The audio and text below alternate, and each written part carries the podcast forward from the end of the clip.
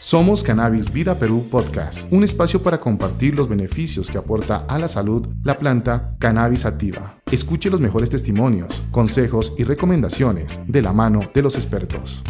Gracias a todas las personas que se suman a este espacio que cada vez más va creciendo, que cada vez más comparte mucha información. De verdad, si consideras que este contenido es relevante para ti, por favor, compártelo con las personas que crees que les interese esta información. Compártelo con tus seres queridos, comparte este espacio con tus amigos, compártelo con tus familiares. O si sabes de alguna persona que tenga la necesidad de aprender un poco más sobre el cannabis medicinal, es muy fácil compartir este episodio o este video. Bienvenidos al episodio número 4 de Cannabis Vida Perú Podcast. Yo soy Carlos Villada, asesor terapeuta, y en esta oportunidad vamos a hablar de las vías de administración del cannabis.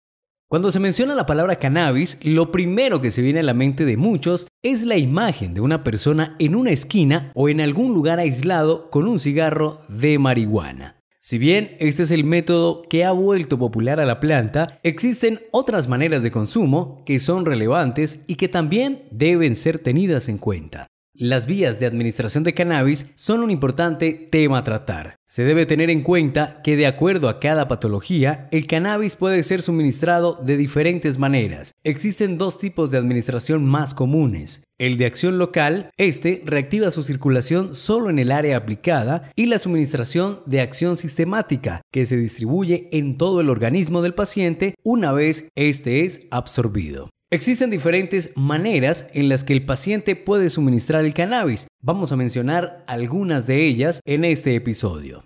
La inhalación. Al igual que sustancias como el tabaco, el cannabis también se consume de manera fumada. Otra manera y que ha tomado mucha fuerza es la vaporización. Esta última se está convirtiendo en una tendencia debido a la gran demanda de vaporizadores y su facilidad de uso, además porque no causa los daños que sí genera la combustión. Su acción es rápida, pero su duración es corta, por lo cual su uso debe ser de 2 a 3 veces en el día, según indicaciones médicas o de un experto. Los instrumentos más populares y empleados en esta forma de administración son vaporizadores, bongs, pipa Hokak, racks para dabs, entre otros. Y lo que comúnmente conocemos como el porro o el cigarrillo de marihuana también se incluye dentro de esa vía de administración.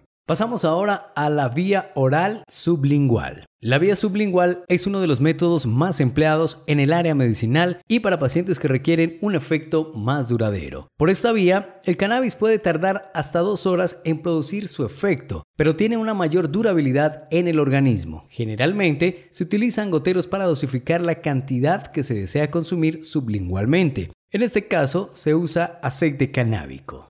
También se puede emplear el cannabis por las vías mucosas, indicada especialmente para pacientes crónicos debido a la duración de su efecto y su rápida acción en el paciente. Se administra el cannabis por vía nasal, lo cual lo hace muy conveniente para pacientes con problemas patológicos como náuseas o vómitos, aunque no se recomienda en personas muy sensibles, ya que el spray suele contener alcohol y puede causar irritación nasal. El uso tópico, también una de las vías que se emplea bastante en el cannabis medicinal. Se utiliza en pacientes con dolores localizados, problemas de acné o psoriasis. Debido a que los cannabinoides son grasos y se adaptan muy bien al ser aplicados directamente en la piel. Además de que contamos con receptores CB2, los cuales permiten una rápida absorción y asimilación del producto, logrando una pronta mejoría. En estos casos se debe orientar muy bien al paciente y dar una recomendación adecuada de acuerdo a sus necesidades. En el mercado se encuentran productos como aceites, cremas, pomadas o gel a base de cannabis.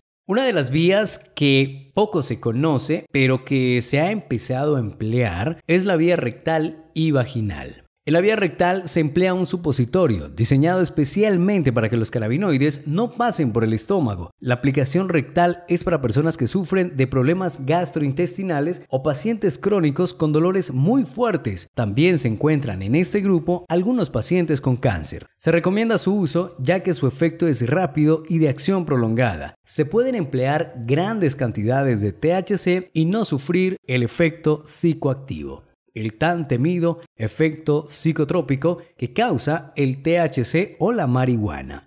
La vía vaginal es especialmente para mujeres que sufren con excesivos cólicos en sus días de menstruación. Existen tampones a base de CBD y THC, los cuales ayudan como antiinflamatorios y analgésicos para esos días delicados de la mujer. También en la vía vaginal se emplean algunos aceites tópicos o algunos lubricantes para la parte sexual. Datos importantes que compartimos en Cannabis Vida Perú Podcast.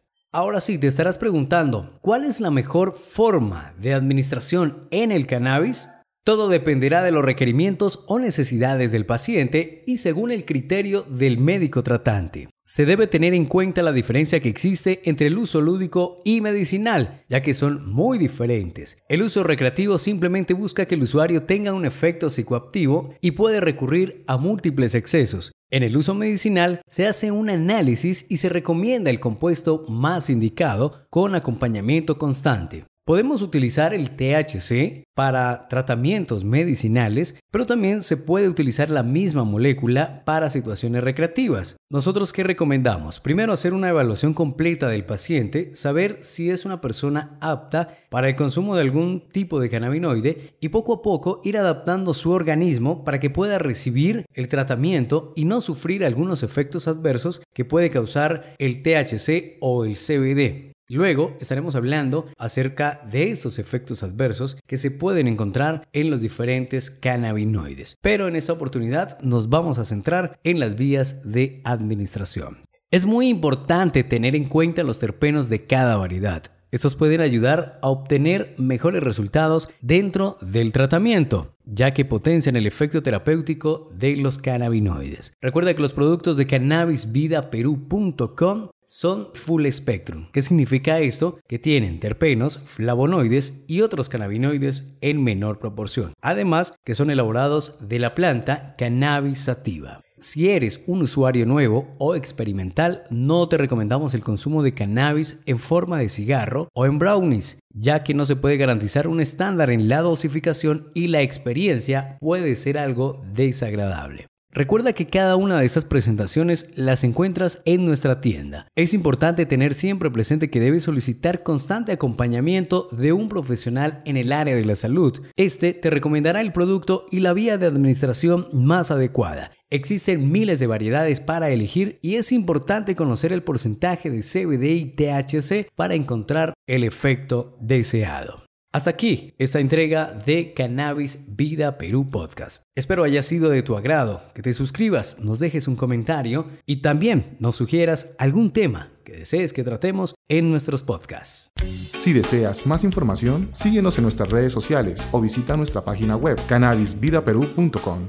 Cannabis Vida Perú Podcast no promueve el uso lúdico o recreativo. La ley número 30681, promulgada por el gobierno y publicada en el Diario Oficial El Peruano, autoriza la investigación y el uso informado del cannabis y sus derivados, destinados exclusivamente para fines medicinales y terapéuticos.